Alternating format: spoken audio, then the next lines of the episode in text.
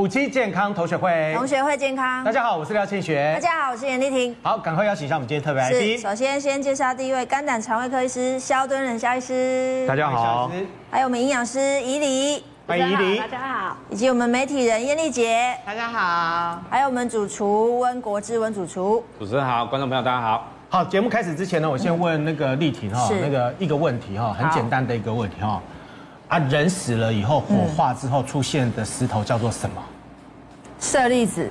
啊，人 好聪明哦。啊，人活着的时候嘞？结石。对，没错。哎，怎么怎么会怎么会这样呢？啊，对啊。牛呢？牛在牛身上呢取到的结石叫做什么？好像是不是叫牛黄？哦，那就不得了了。对，听说比黄金还值钱。怎么会是这样呢？不知道为什么。牛的结石就会变成牛黄。对。然后人的结石的话，居然要把它打掉。对，所以我们今天聊的是黄金吗？我们今天要聊一下身体上面出现的结石，为什么会出现结石？对。这些结石呢，会发生在哪一些地方？对。然后真的有结石。会怎么样？对，那又要怎么样呢？能够呃避免掉哈，有可能会出现结石的一个状况哈。但是呢，我们先来问一下啦哈。嗯。我们先问一下，就是说，哎，这个结石发生的原因到底是什么样子哈？那其中的话呢，其实结石发生的原因的话呢，有很多种。那么其中有一个呢，是你的坏习惯造成的。检测一下，庆学哥五样，你中几样？好像好像都好像都有。哎，那这两个是要我这个一定会吃啦，我我会吃早餐。哦，你会吃早餐？对，油脂吃太少，我油脂吃很多。油脂啊，我油脂也吃太多。呃，三油吗？空腹的时间太长，偶尔。嗯，所以这个应该有。胆固醇过高也有。我好像，我好像是一三四，一三四。油脂吃太，女生好像常会这样，对，因为就是怕吃油，怕胖，对不对？就不敢吃太油，然后空腹时间太长，因为有在稍微节食，然后空腹早餐就是都不会吃这样，哈，所以今天主持完这一集，这些食这些东西我可能会打乱，猛吃早餐，然后油要多吃，然后尽量不要空腹时间太长，很惊悚哎，哎，如果这样子说的话，是不是？女生得结石的几率会比男生高，是吗？在国外的报告确实是这样。啊，真的啊？对，在国外女生得到胆结石机会比男生多很多，但是在台湾男女就差不多。哦，因为女生是因为女性荷尔蒙的关系，哦，女性荷尔蒙会对胆汁的，哎，它整个的内容物会有一些影响，嗯，那再来是女性荷尔蒙多的时候，胆囊的收缩会变差。但是你知道之前的一个说法说，比如说断食好了，对，会对身体就是等于清道夫的概念，啊，把你身体关机重开，然后对身体会比较好。可是你看空腹时间过长反而会胆结石，哎，萧医师这这是什么理论？哦，说法是完全不一样。对啊，对啊。好，其实你空腹时间过长，你想想看，你空腹的时候，我们为什么要胆汁的存在？哈，胆囊的作用就是储存胆汁。对。那当你吃下油腻的东西的时候，它就要收缩，然后把胆汁送到十二指肠，帮忙消化油脂食物。可是你现在长时间都不吃，它是不是就胆汁就在那边？嗯。那可是肝脏拼命还是制造胆汁啊，它送到胆囊储存，所以胆囊的压力很大。这个时候它会把水分吸收吸收，所以胆汁的浓度哈，胆盐的浓度越来越高，然后就会变成结石出来。哦。所以不能空腹时间太久。这个在意大利做过研究，嗯，不吃早餐的人，好，过个几年下来，得到胆结石的风险，事实上是上升两成。嗯，那请问空腹时间多长算？还可以接受？哎，事实上三餐都要吃了，也就是你早上起来你肚子饿，你就是要吃东西，嗯，你不要说，事实上现在一直在讲一六八一六八哈，一六八常常是早餐不吃，就从中午十二点吃到晚上八点，嗯，那事实上意大利做了研究就是这样的人。他就是他就是不吃早餐，固定不吃早餐的人，他在看的话，就是他胆结石风险真的就马上就上升了。完全戳中我啊！我很害怕哎，我以后是真的要吃早餐。燕妮姐，这人不吃早餐，他怎么了？对，其实呢，我看到这个什么时候，我也吓一大跳，因为呢。呃，媒体上的报道写她是一位中国大妈，哎，也不过五十四岁，长我两岁而已哈。好了，那她发生了什么事情呢？就是呢，有一天她肚子很痛，她就觉得说，哎，搞不好只是肠胃炎而已，可是痛到真的不能忍受，所以就紧急送医。那经过检查之后，就发现他居然有胆结石，是多达七千七百颗。这个照片就是他对，而且呢，最大的其中一颗 居然跟鸡蛋一样大，真的是吓死人。消息有可能吗？有可能。七千七百粒，因为整个就像胆沙，整个胆囊里面通通是像小石头那样子，沙子一堆。只要看那个颜色，看起来像是色素结石啦。嗯，对。那拉回来讲，就是说医生就问他的一些生活的习惯跟作息，他就说。哦，不喜欢喝水，水好难喝哦。因为其实我们很多外面朋友也不喜欢喝水，还是说不喜欢喝水，水好难喝。不吃早餐，好，那医生呢听完他的所有的呃生活作息之后，就说你真的要改。不过当下医生是要他赶快进行手术，他说不要那个有结石，反正就痛一下忍一下就好。就医生的话就跟他说，你再不动手术可能会有生命的危险。所以呢，后来动手术动了三个小时，才把这七千多颗给解决了。哎，他平常时间的话，他都没有发现吗？等检查的时候才发现，说他有七千多颗。他平常都没有发现，他平常就会痛。但可能就是痛的情况不，就忍下来这样子。对，其实很多女生都是这样。她好伟大。小痛就是觉得啊，算了，忍一下，等到真的觉得痛不了才紧急送医。可是医师这个不是，这如果有七千多颗的话，他能够承受得住哦。呃，还是说一检查的时候就会出现这种状况？等他真的痛到受不了的时候，一检查就是七千多颗。哦，胆结石我们怎么处理哦？其实假设就是不会痛的胆结石，其实真的是追踪就好了。胆结石还有分痛跟不痛？对，事实上大部分的胆结石是不会痛的。它一年哦，一年里面会发生会痛的几率啊，例如说我现在有一百个胆结石的病人，他是不会痛的。追踪一年哦，这一年当中大概只有百分之十的人会出现痛的感觉，嗯，所以九十 percent 他是都没有感觉的。但是，一旦你会痛的时候，因为怕未来会发生比较严重的并发症，嗯，比如说急性胆囊炎，嗯，好，或者是急性胆道炎，嗯，还有一个急性胰脏炎，因为会发生这三个问题，所以当他开始痛的时候，医生就会建议说，那我们要把它开刀拿掉。了。哦，嘿，其实我我这边有一个有一个案例哦，其实这这几张图还蛮有趣的，这个就是一个没有症状的胆结石。哦，这个人是他有一颗石头在那边，可是他是不会痛的哦。嗯，而且他的胆囊壁都很漂亮。那这种状况下，这个人就是大概半年到一年做一次超音波追踪就可以了。哦，不用开刀呢。对，但是像这个这个老先生，他七十岁，好，他你看他这边有好多一颗、两颗、三颗、四颗，好多石头哦，在这个胆囊里面。那他来是因为他说他肚子痛。嗯。那肚子痛的时候跟他一看，哇，他胆囊壁已经分成三层了，这个就是一个急性胆囊炎。哦哦，你看它这个胆囊壁，等一下这一层很漂亮，就白白一条线。对，它这已经分成白黑白变成三层啊。那我跟我就跟他说，哎，你这已经急性胆囊炎了，请你立刻去开刀。嗯，就过了两个礼拜，他就送回来这盒。他说，肖医师，这就是我去取下来的胆结石。这么大颗？对，它是一颗一颗，跟那个七千多颗那个像沙子一样不太一样。哦，这个就是有一点点黄中带一点点棕色哈。事实上，这个是。胆固醇为多啊，色素比较少，就是长这个样子啊。假如说整个都是色素结石，就像沙子一样，黑色的，很容易就碎掉。你看这硬的一颗，真的是以后可以当舍利子的，对。其实，其实我我们真的跟病人开玩笑说，假设你都不会痛的话，哈，不要不用开刀啊，就留着以后当舍利子。啊，但是会痛，他不乖就要把它取掉。可是有听说都是半夜开才会痛嘛？如果有胆结石的人，呃，其实一般痛就是在饭后。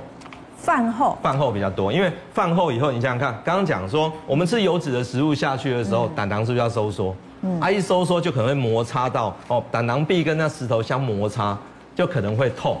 哦，所以大部分是在饭后，而且在饭后半小时，嗯，好，开始要要要收缩胆囊的时候，那个时候才会痛。而且听说他的痛是会痛到痛醒来的那种，受不了的。我会有，怎么比生小孩还要痛？不可能，没有一种痛超越生小孩。你问问问医生，等一下是这样子讲。那那个就是很痛啦，其实他的形容就是可能没有办法跟伟大的妈妈比，可是他就是很痛，而且他痛呢在右上腹痛，他有时候会痛痛会痛到背后去。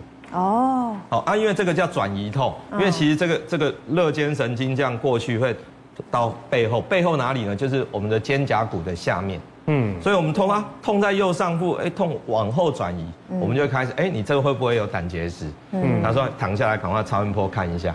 哦，常常就说，哎，对你有一颗石头。对，哎，他以前哎都不知道，哦，还常常都以为是胃痛啊或什么，背后是不是筋去拉到了？这弄了半天是胆结石在在痛。那如果有些病人他就是爱与痛共存，他就是不去用它，有没有可能有一天变就变癌症了？哎，变癌症的是胆囊息肉，胆囊息肉，不是不是胆囊，不是胆结石，息因为息肉是像一个肉瘤一样，在胆里面，那你只要超过一公分就有胆囊癌的风险。对，哦，所以它事实上那个胆囊息肉，我今天没有带图来，只不过它很像这样，但是没有这么的白。嗯，因为息肉在超音波，它也是一样用超音波下去照的，是不是？对，用超音波下去照。他说：“你看哈，这个这个胆囊，因为这颗石头是因为有钙化，所以你看后面呢会拖了一个黑黑的，这个就是因为超音波的这个音波过不去，所以后面就变黑黑的一片啊。那我们就知道说这个是一个钙化很好的石头。哦，那假如是息肉的话，就不会有后面这个黑黑的，因为超音波可以透过去，那就看到一颗灰灰的在这边。那那个时候说，哎，你有息肉哦。那通常就人家就问说，那我接下来怎么办？”我说，假设没有超过一公分就追踪就好。哦，好啊，超过一超过一公分就有可能变成胆囊癌。嗯，每一年的健康检查还是必须要去做啦。哈，就是提早可以发现的话呢，你的状况你会比较清楚的了解。但是问一下这个仪礼哈，就是那都已经很后期啊。那前期的话，饮食习惯什么的话，会不会有影响哈？因为我们知道那结石的状况的话，就我们像我们刚刚前面开始讲的哈，啊结石不是只有。刚刚胆结石啊，各个地方可能都会出现结石啦，哈。对。那结石到底是不是因为饮食习惯所造成？而且听说橄榄油喝了结石就没了。对。有这种事。呃，我们通常在门诊呢，我相信肖医师有遇到病人常常会说啊，我结石，我可不可以喝什么啤酒来去结石啊？因为利尿嘛，对不对？对。那我就说，对，短暂的利尿，但是啤酒里面的草酸可能会让草酸钙结石的病人累积更多的草酸。所以有时候可能是一种迷失，或者是说，哎，我反正医生都叫我说我结石要多喝水、多尿尿，所以他就想说，哎，啤酒利尿，那事实上是不行的哈。还有苹果汁，那我比较常遇到是什么？就是他们会去那个中药行，或是说可能隔壁邻居介绍的化石草的那个那个药水。就是对，就是有有有这种东西，对对对，就是妈妈就会去说啊，我儿子有那个结石，然后就会说隔壁谁谁谁阿姨的小孩吃了化石草的中药草煮熬成的汤就好了。那我就那后来我就跟大家就是跟他们讲说，如果哈，因为像化石草里面很多中药草是不明来源的，那药草它有个特性就是第一个，它是草属于草酸植酸高的这个植物，所以其实对草酸钙结石的人来讲，它也是加重它的风险。哦，所以不是随便就是你要你乱乱听谣言的，千万不要。你知道吗？那个在三重的那个运动公园那附近啊，有一个大草皮，你就看到很多的阿桑在那边拔草，干嘛拔药草回去？真的假的？对，很多人真的是到乡间里面去拔那个药草，你吃那些药草都不知道是怎么回事，你知道吗？但是真的。真的，这是以讹传讹哈。实际上，那个是草酸钙这些东西，实际上在处理呢，在处理肾结石。好，包括多喝水在处理肾结石，跟胆结石胆没有关系，没有没有关系，因为胆胆汁里面它根本就不是水。对，胆汁里面主要有三个成分，一个是胆固醇，嗯，那第二个是胆盐，嗯，第三个是磷脂质，嗯，所以这三个东西只要不平衡的时候，就会产生结石。嗯，哦，特别是像，假如说你吃到高胆固醇食物的时候，那么胆固醇过高就会出问题。嗯，哦，对，所以跟肾结石是两回事。对，特别是刚刚以里提到的这个喝那个什么肝胆排石法，对对对。哦，那简直糟糕哦。对，因为肝胆肝胆排石法哦，他最后要叫你喝大量的橄榄油。对，橄榄油一喝的时候，这个胆囊哈，一看到那么多油来油来，太好了，立刻收缩。假设一个真的有胆结石的人。他这个石头就排出来，哎，哦，卡住，会卡住，卡住，这个时候真的要送急诊。天哪，还有个洞没掉啊？对哦，那就真的要跑急诊了，因为那就撑不下去了，会痛死。对对对，所以所以那种事实上是一般的，就是好像在排毒而已，它不是真的在排胆结石。对，那我在问那个仪里一个问题，就是说坊间又有一种说法，就是说，比如说吃那个菠菜跟豆腐，嗯，对不对？菠菜跟豆腐的话。会容易造成结石，真的有这样子的说法吗？呃，这这个说法是针对，比如说像有一些是草酸，因为我们国人大概在肾脏结石都是草酸钙结石居多啦。那我们的草酸就是菠菜里面含大量的草酸，那豆腐里面传统豆腐含钙，钙对不对？对。所以很多人就会传言说这两个吃了之后会造成草酸钙结石。那事实上这两个确实会变成草酸钙，可是它是从粪便代谢出去。哦。对，所以其实是没有关系的，好说是可以吃的。嗯。但是有一个人，有一种人要特别小心，不要这样组合，就是缺钙的人。嗯，哎，就是骨松的人，所以要要搞清楚，就是说，反而是骨松的人，因为草酸跟菠菜里面的草酸跟我们豆腐中的钙结合之后，粪便排出去嘛，那会造成钙质流失。嗯，好，所以反而是骨松的人是不能这样组合。可是如果你是结石的人，这样组合反而可以帮助你把草酸代谢出去。嗯，那刚刚提到胆囊结石啊，刚刚有提到所谓的这个油脂的部分，那我提醒大家，因为很多人都会说我吃的不油啊，那其实有一些隐藏版的油脂，包括如果你真的很。喜欢吃一些动物的皮，甚至于像点心零食里面的猪肉干、牛肉干，这些都是属于高油的饮食。对，然后还有就是豆类制品，听起来很健康，对不对？但第豆类制品里面有三大地雷，也是高油，就是油豆腐、百叶，还有油豆包，这个都是高油的，也容易造成刚刚提到的胆囊结石里面，就是我们的 高油的。对对对，避开太多油，所以有时候会觉得说，哎，我没有吃太多油，那到底都有来自于哪里？再来纯果汁，纯果汁很妙，它没有油，对不对？但是它在体内会形成，就是会转变成油脂。所以这个也是一个要注意的。纯果汁变油脂，太多的果汁也会转变成油脂。任何的果汁啊，三酸甘油脂。对，对对对，所以这个也是风险。然后另外还有就是奶精跟酒，其实对胆囊结石人其实也建议真的不要喝太多的酒，嗯，对，因为它这个其实也带有油脂的。不过我蛮意外的，很很多看起来好像不是那么油的东西都还蛮油的，什么肝类哈，什么牛肉干、猪肝、肉干那种的哈，看起来好像没有什么油啊，但是其实没有想到它居然。油的含量是非常的高，是，所以健检还是很重要。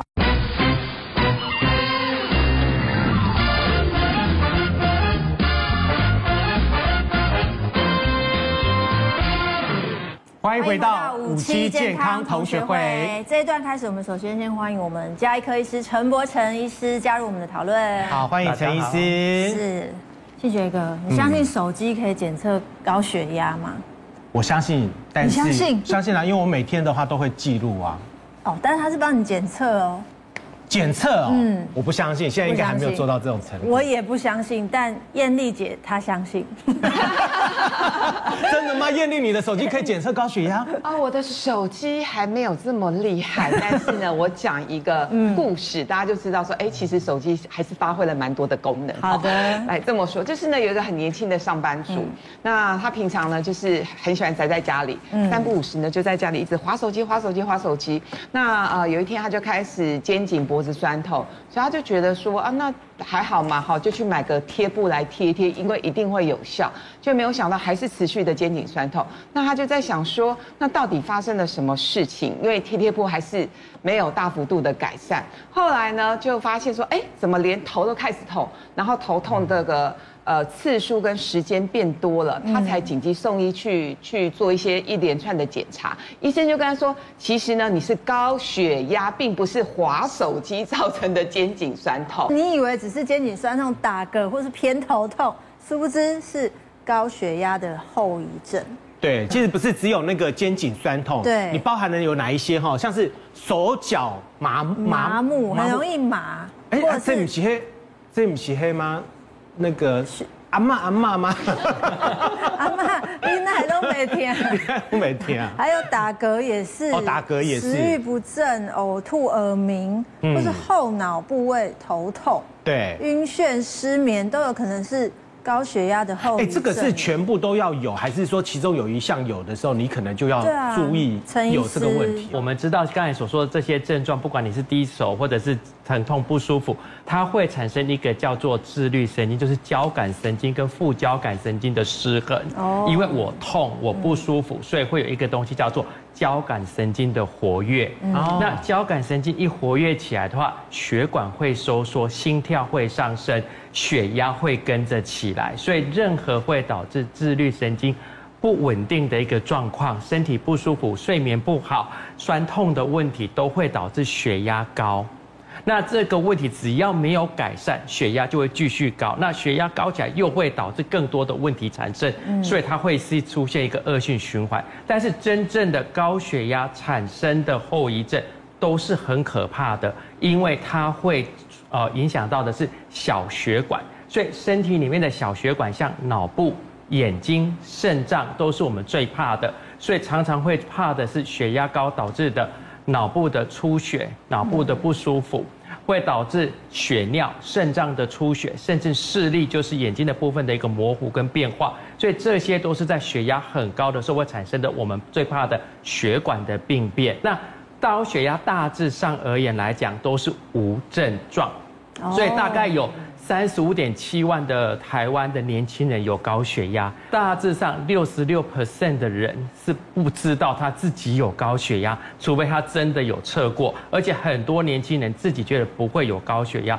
我刚才才在讲，就说我有一个病人，他真的进，他七十九年次，嗯，他第一次在我们的诊所看到血压机，他不知道什么叫血压机，我们要跟他量血压，跟我讲说。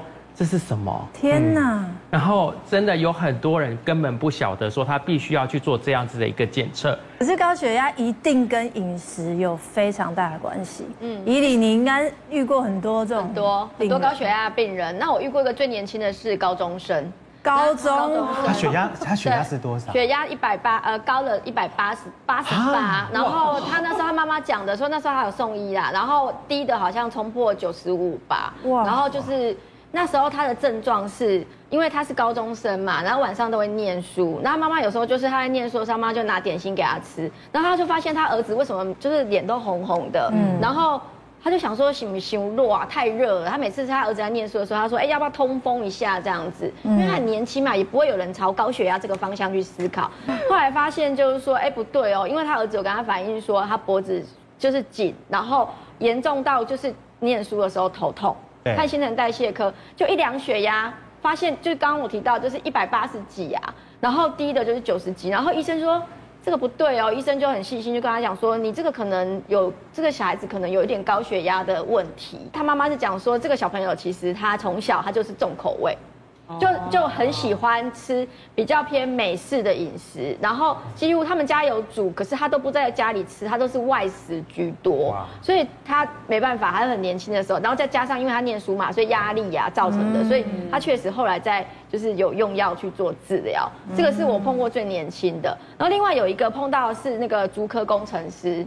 他也是很可爱，他是来我们医院做减重啊。减重的时候，我们就是每一次就是减重班，他上课之前我就请他量血压，然后他每一次量哦，他都不给我们看，他就说啊，不然就是量量很高，啦一百七十几，他就说我在医院量所以比较高这样子。那我就说，那你要回家量才给我们给我们看看你回家的血压是多少。然后这种这种病人通常都是不会在家量，没有像庆学哥这么乖这么的健康，来自己督促自己，通常都到医院量了一下就说啊，我是白袍症这样。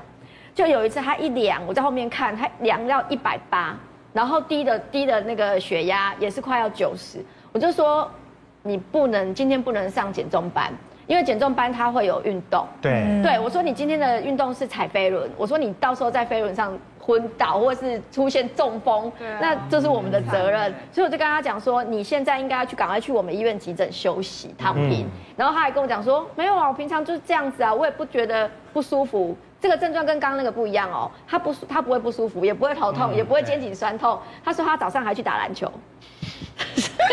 对，后来我就跟他讲说，你这个其实是非常危险的。可是是不是真的有人是这样子？他平常血压就是这么高，可是他只是还没有发生，他没有发生。对，所以你会发现很多新闻事件说，呃，某某某工程师、某某上班族。可能就是加熬夜加班，然后可能猝死。那你去发现他可能以前的那个健康检查里面都会发现，哎，他有高血压。可是因为高血压，有些人不痛不痒，没有肩颈酸痛，也不会头痛，所以他其实是我们在讲说他是沉静的杀手，就一瞬间他就会夺取你的生命。嗯。所以在我们在讲高血压的预防里面啊，我们特别会重视三大点的饮食。第一个就是，如果你本身已经有高血压，或者你的家族啊，其实家族高血压，爸爸那边高血压，其实小朋友很容易有高血压。嗯，不要喝汤，真的减少喝汤的机会。一个餐点里面啊，汤它会占这个餐点里面大概一半的钠含量。哦，所以真的高血压的人尽量减少喝汤。嗯，第二个不要加酱。哦，就是像尤其在酱料里面，我们国人很喜欢在小吃里面加什么酱？加辣椒酱。嗯，对，那辣椒酱其实。跟豆瓣酱是前两名钠含量高的酱。那当然外食当然比较难避免，有一些解方啊，像我们在预防高血压的饮食里面，我们有一个叫德叔饮食，德叔饮食非常有名。那它其中有一个重点就是它钙、镁、钾要高，尤其是钾，钾可以帮助你排这个钠。那钾在哪边呢？其实钾出现在两种、两种、两大类的食物，第一个就是水果，第二个是蔬菜。那我通常会跟病人讲，高钾的水果它有个特色，就是它有点有一点一点的籽。比如说像香蕉里面有黑点点嘛，小番茄里面有黑点点嘛，对，对，那那个哈密瓜或是香瓜里面不是很多籽嘛，对，这个都是属于高钾的水果，哎，你可以多选择这些，帮助你钠代谢。那蔬菜的部分呢，大概会有几大类，包括第一个就是那个空心菜，你在那个外面可以点得到的，比较呃能见度比较高的空心菜，然后地瓜叶跟绿色花叶菜，这个都是高钾的食材，自己在家保养可以怎么做？自己煮蔬菜汤，嗯，因为你自己煮蔬菜汤，你就不要加盐嘛。那你可能蔬菜汤它的汤头你可以喝，因为钾会溶在汤里面。所以反而这时候你自己煮的蔬菜汤是要喝的，可是外面的汤头太咸，是建议不要喝的。最根本的问题就是说你的饮食习惯，因为饮食习惯你其实要被改变的话，其实是真的还蛮有难度的。你像那个小朋友，嗯，从小就已经吃美式汉堡、什么炸鸡的，而且呢现在那种都很方便，不是只有美式汉堡，你你现在连韩式的也是炸鸡啊，对不对？而且一大堆炸鸡。我本人最爱的就是炸物，哎，嗯，可是这样就是会导致三高啊。对啊，那炸东西有没有吃的比较健康一点的？温主厨教我们，来主厨来，赶快来出来一下，教大家一下哈。小朋友很喜欢吃炸鸡啊，妈妈呢逼不得已一定要炸给他吃的话，要怎么炸？我们今天跟大家分享这个就是呃减糖版的这个炸鸡。好，那这里面呢，我有很多元素哈。那我们选用这个是鸡胸肉，它油脂含量相对低哈。嗯。然后我们鸡胸肉切成这种大块状，好，大块状呢，我们把这个加一点优格，它有一些乳酸菌可以软化它的肉质。好，优格加一点这个呃姜黄粉。好，这个咖喱粉，好，咖喱粉，我们把它稍微腌一下哈，好特别，然后然后加加一点点盐就可以了，加盐，好，然后呢，我们加点这个呃百里香叶，啊啊百里香，好，就是香料的部分可以依照个人喜好去加了哈，胡椒粉，把它稍微拌一下，能不能都不要加？我只加那个优格，优格感觉好像比较健康。如果你觉得清淡一点，可以加一点，呃，不要加盐，但是香料可以加。好，那我们要让这个呃鸡肉呢，让它呈现酥脆呢。我们今天选用这个燕麦片，好健康，无加糖的燕麦片。好，它这个在很多超市也都买得到。嗯，好，那我们把它稍微裹一下。而且现在我们很红的一个韩剧叫《社内相亲》，里面就有一道这样的女主角就有发明这样一道菜。这样我们把它摆下。它就沾这个燕麦。对啊，你你表面它刚刚我们有一些。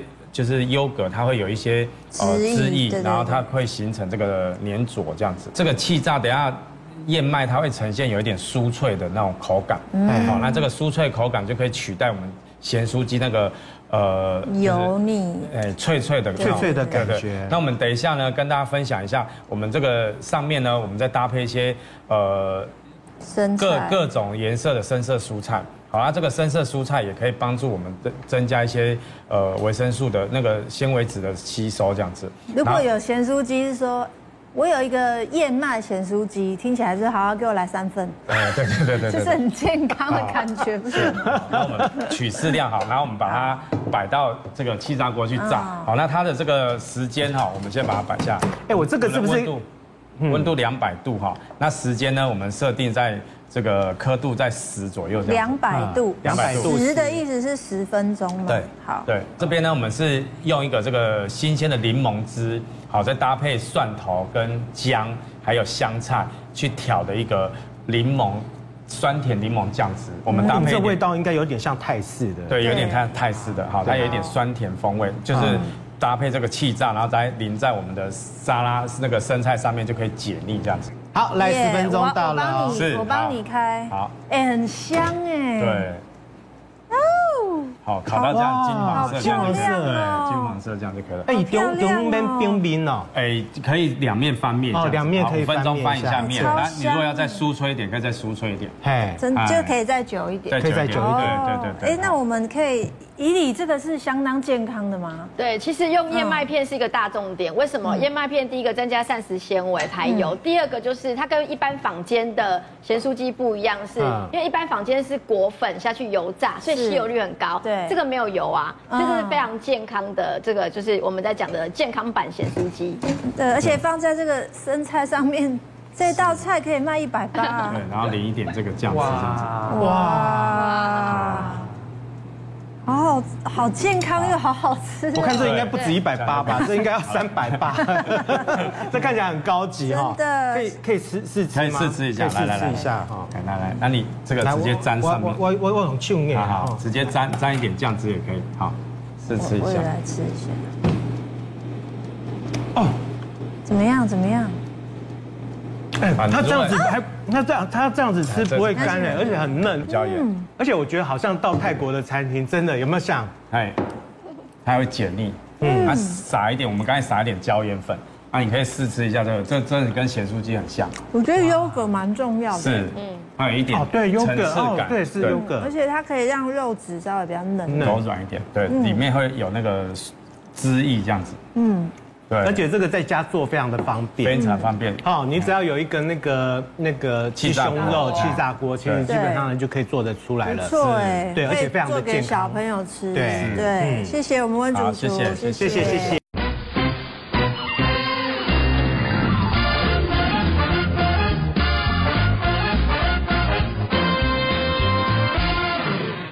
欢迎回到五期健康同学会，庆学哥是。大家以前都觉得说关节炎就是老人的专利，嗯，现在可不然。真的吗？是，很多年轻人已经有这样的问题。你有这个问题吗？我觉得有可能，因为我的呃脚比较细，然后曾经就有一个医生跟我说，你的膝盖一定会出现呃类似关节的问题，这样。然后呢，我这几年因为就是带小孩嘛，然后又有健身什么的，有时候蹲下站起来就会膝盖就咔啊，你已经可以听到声音了。对，而且我听他这个声音已经蛮多年了，好可怕，好可怕。然后所以今天聊这个主题，我想说怎么办？刚好可以来请教一下。我问一下你，你蹲得下去吗？我蹲得下去的，你蹲得下去，正常啊。哦，OK 啊。对啊，可是没有听到声音，你就会觉得很紧绷。所以那个退化性关节炎是会。呃，在年轻的时候也会发生吗？会，它会，因为尤其是在运动员身上，当你知道很多运动员只要单一个关节受损之后，对它的结构变化之后，它要恢复就很难。所以我们知道运动伤害对运动员是一个非常大的一个问题。真的。那我们就要知道说，你过度的使用在年轻人，那当然年轻人还有另外一个问题就是外伤、外力。跌倒、骑摩托车或者这个相关的问题，也是蛮多意外发生在小朋友或者是呃年小年轻人会比较多一点，它也会导致关节的受损。所以所以那个三百五十万人不是只有老年人，不是是年轻人也有可能出现状况。而且你这个比例之高，我们摄影棚就有一位。艳丽姐，你怎么说？艳丽，你艳丽你也有，你之前也困扰过，对不对？困扰很多年。其实呢，我早期自己也不知道，原来我是退化性关节炎。嗯，那最主要是我大概在五六年前就开始发现了我的膝盖，嗯，变得好干好干。然后，因为其实我就从年轻就一直很喜欢运动，嗯，包括跑步啊，后来是跳舞，还有爬山等等。所以，当我膝盖很干的时候，我跟我的所有的同学们，还有一起运动的姐姐妹妹们，跟他们说膝盖好干，他们都无法体会，他们觉得我 K 笑。好，总之呢，就是刚开始干，后来呢。就开始痛了。当痛的时候呢，就知道要去照片子，要去看医生了。结果呢，就医生呢照完片子之后，医生说啊，你就退化性关节炎啊。我两侧两侧都会痛哦。他呃诊断出来一边是退化性关节炎第二期，然后另外一边是退化性关节炎第三期啊。对，其实算蛮严重的。哇。对，然后那医生那时候就给我几个建议，他就说啊，就是每个礼拜要回来去。什么红外线啊，照去做复健，然后呢，他是说，如果真的是呃情况再持续恶化的话，最坏情况就是要换换关节了哈。哦。那当然我自己就觉得说，总是会有其他的方法可以解决。所以刚好呢，后来就是在录影的时候，我有遇到淑芳阿姨。那因为我常常遇到她，遇她遇到她至少是两三次以上，我就跟她聊天。然后淑芳阿姨就说：“啊，那个退化性关节炎，其实呃长辈都会有啦。”他就给我一个建议，他就说：“哎，有一个这个日本的百年品牌是日本的葡萄糖胺，它是复方的。他说呢，呃，淑芳阿姨说她吃这个，她自己觉得蛮有感觉的。那我就很好奇啊，所以呢，我就自己就。”也上网去查，我就发现，哎，其实这个百年品牌在日本真的非常非常的火红。那当然，它的成分呢，因为它是复方，所以呢，它吃了之后呢，很多人的感觉是，其实走路可以更稳、更有力量，不会卡卡的。嗯、那当然，我就也很好奇嘛，因为其实医生就说，哎，也可以多方尝试，可以多管齐下。所以一方面我有吃，然后另外一方面呢，我也同时去泡汤，就是让我的。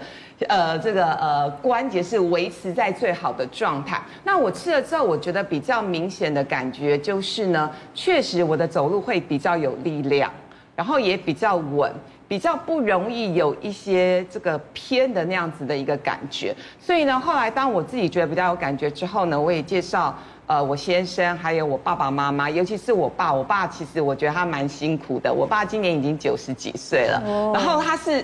膝盖痛到，就是其实我很鼓励我爸去换膝盖，但后来医生就就跟我们的建议是啊，爸爸年纪其实已经蛮大的，他觉得还是先不要换好了。所以我爸大概一天到现在，他每一天大概都吃三四颗止痛药，但是医生也是会说，就是如果有一些。呃，营养补充可品可以做一些适时的补充，有一些舒缓的话，医生其实也蛮建议的。所以包括像我爸、我妈也是蛮严重的退化性的关节炎。那我先生还好，可是因为我先生他也是长期在慢慢跑，是我们永和慢跑队的哈。所以呢，我也跟我先生说，哎，我们要提早做一些预防。所以我们全家吃的感觉是都还蛮觉得还蛮不错的。嗯，哎，你知道那日本人真的很厉害。有一次我去日本自由行的时候啊，去那个富士山。然后要去富士山，人真的很多。我们是坐公车上去的。然后坐上公车以后，哈，你就看到整车上面全部都是日本的老爷爷、老婆婆。嗯。然后呢，有一些人，我们刚好有坐到位置。然后我们看他要上车的时候啊，我们要让座给他，他也不给你让座，你知道吗？日本人觉得说让座不行，这样子就觉得好像瞧不起他。他们就真的这样子。然后我看大概都八九十岁。就这样子，你知道吗？站全程，就站全程，这样直接站上去。你看他们，我觉得哦，他们很厉害，有够厉害的。啊，那个我朋友的他爸爸哈，他们要去爬山的时候呢，他光是有一点点坡度的时候。勾起来就像是艳丽的爸爸这样子，可能搞不好走都很难走得上去。嗯嗯，对。搞不好那些老奶奶看还想说，你比较需要我让座。对，我会觉得搞不好。对，所以我说那那些哈，他们不止长寿，而且呢，他们的膝盖，他们其实保养其实都保养得非常的好。可是我们以前观念会觉得说，长辈说啊，你卡不后补钙啦，你就是缺钙。但是不光只是这样吧。对，补钙是针对硬骨的部分，我们把它做一个改善，不让它变软，要不然它保持硬度，可以不让撞击的时候容易断裂的一个情况。但是受损呢，钙不会去补所有的部分。嗯。韧带的部分、软骨的部分、骨头的部分都是关节很重要的一个成分，但是钙只有补到骨头的硬骨的部分，针对软骨跟我们的韧带，其实它是没有的。那你也知道，一个关节它必须要是稳定的，它才不会受伤害。通常我们在讲刚刚讲的定义的前面，退化性关节是结构上面的一个受损，所以不让结构继续受损，必须要稳固它，不让它乱动。对好，那我问一下那个以理了。以食补来说，对啊，人家讲说以形补形，对不对？啊，我那个对啊，我软骨如果 对啊，软骨退化掉，然后是不是吃猪脚，对不对？把它补回来啊。刚五好。对，很多那个老人家会说啊，甲迪卡有胶原蛋白可以补这样。那事实上，猪脚啦、猪皮这个都是带有高油脂的，油脂反而让你体重增加。那刚刚提到，就是体重增加也会造成退化性关节炎更严重。所以其实这个是不对的。嗯，那我们现在在讲关节、软骨，还有这个我们在关节保养，其实有三个重点啊。从关节、软骨还有肌肉去着手。那刚其实燕妮姐提到一个，就是日本的葡萄糖胺。嗯，只要讲到关节，大家一定现在会联想到的是葡萄糖胺。那为什么日本的品牌会比较，就是我们会提提供所谓日本葡萄糖？因为日本人真的是很养生嘛。对。而且他们常常在盘腿坐、跪着，有没有？哦，对。他们用膝盖的这个方式跟我们不一样。好厉害。而且是非常厉害的哈，所以。葡萄糖胺本身呐、啊，我们会随着年纪越来越大，其实它的吸收率会变差，所以其实必须从外面来做补充。好，所以葡萄糖胺是非常重要。但是现在有一个新观念，就是说它是全方位的保养，包括我们刚刚提到日本葡萄糖胺里面，它有几个成分是必须的哈，就是说现在在保养我们的软骨还有我们的这个膝盖的时候，第一个就是我们的这个二型胶原蛋白。嗯、那胶原蛋白有很多嘛，但是二型它会保养在哪里？它会放在所谓的软骨的部分，所以你吃的时候不是说要吃猪脚啊，或是鸡皮这些，而是要吃保健食品里面的二型胶原蛋白。那二型胶原蛋白呢，它本身呢，它其实存在在我们的关节软骨里面，它可以吃了之后可以让我们的关节它在做一些活动，比如说有时候你可能刚刚去爬山嘛，要伸展啊、弯曲啊，甚至于你到外面上公共厕所的时候，我常常听到很多病人说，他上公共厕所他不敢上。那一种就是蹲蹲下来的，因为他下去之后，如果没有扶手，它就爬不起来。对，所以其实二型胶原蛋白它就帮助你在所谓刚刚提到卡卡这一关有没有？就当你不会卡，不会酸痛。那它伴随着一个就是它要加入它的好朋友，就是软骨素，因为软骨就是在我们的软骨要所谓的要保湿嘛，然后要有弹性，好，所以这两个是必须的。那有时候你看哦，我们在走路的时候，大家想一想，如果一个四线道的嘛斑马线。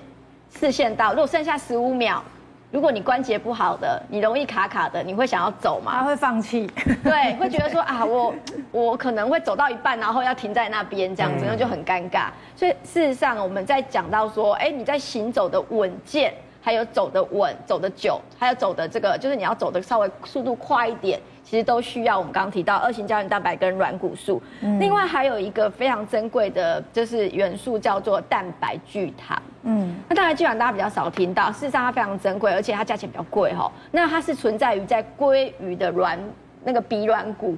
哦，对，但是你们会常常吃到鲑鱼鼻软骨吗？不会，应该很少嘛。而且就算你吃了，其实量也不够，哦，所以必须要从我们在讲说要萃取出来哈。所以鲑鱼的鼻软骨里面呢，它有所谓的蛋白聚糖，它有保水，然后另外它有所谓的就是增加弹性这个功能。好，所以刚刚提到这三大元素，就是我们在保护我们的软骨的这个部分需要的。嗯，那如果像我刚刚起立蹲下，然后我就跟清洁哥说，我会平常会有卡的声音。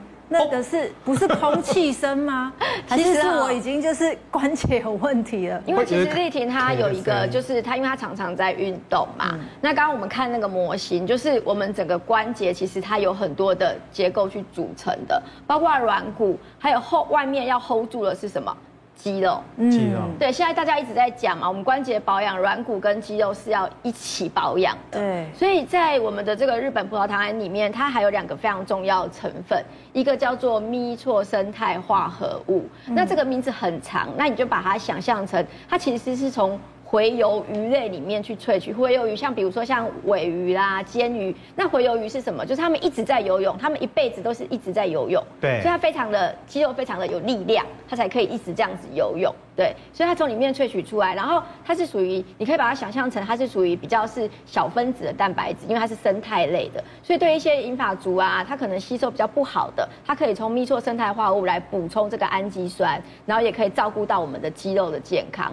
另外，肌肉健康里面有个营养素也非常重要。就是维生素 D，嗯，对，那维生素 D 在肌肉的生理合成上面，它是缺一不可的。嗯、那除非你有照到太阳，那有时候可能你懒得出门，或是下雨天，其实很少有太阳嘛。嗯、所以维生素 D 的补充是必须的。所以我们刚刚在提到说，我们的软骨、肌肉还有退化性关节炎的这个保养里面，你就把它想象成你的。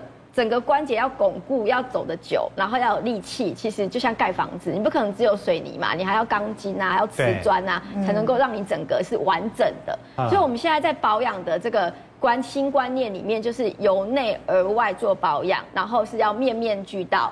从关节、从软骨、从肌肉都要一并的做保养。所以它保养到了不是只是那个受损的部位，还有旁边的那个肌肉。对对对。所以立婷那个很有可能是肌肉的问题。现在年轻人其实很多，比如说像有的在跑马拉松的，做这个重训的，其实我觉得都要开始做这个关节的保养。那那我刚刚就是刚刚庆学哥提到说，现在的那个房子不是有的爬楼梯爬到四楼，就有时候爬久了就会不舒服。我讲一个亲身的例子，就是我妈妈。就是大概四年前，我妈妈啊，就是要我们家就是要装潢嘛，嗯、那我们就我们原本的家是有电梯的，然后我们就搬到那个公寓，你知道老人家节省，他们就说啊，反正装潢大概三个月嘛，就先搬到那个公寓式的先暂住。就那个公寓呢，他就在叫他就四楼，然后我爸妈呢就去租了那个房子，嗯、结果我妈大概爬了不到一个月啊，我妈就说她不要煮饭了。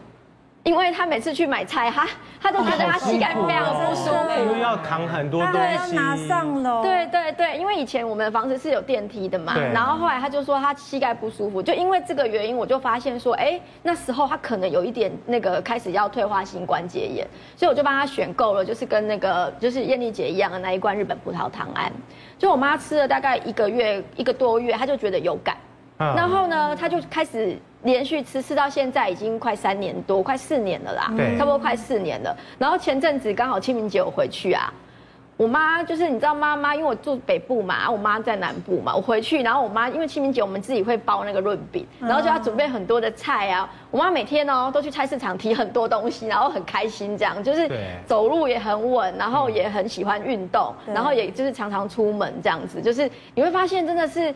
尤其是那种银发族，他只要常常出门，心情愉快，然后可以买菜，然后可以走，对，他就会非常的健康。后来发现刘妈妈专买公寓五楼，整个强壮到不行。其实我补充一下，我觉得伊俐刚刚有讲到我的心坎里头，就是呃那时候医生判定我退化性关节炎一只呃一边二二期一边三期的时候。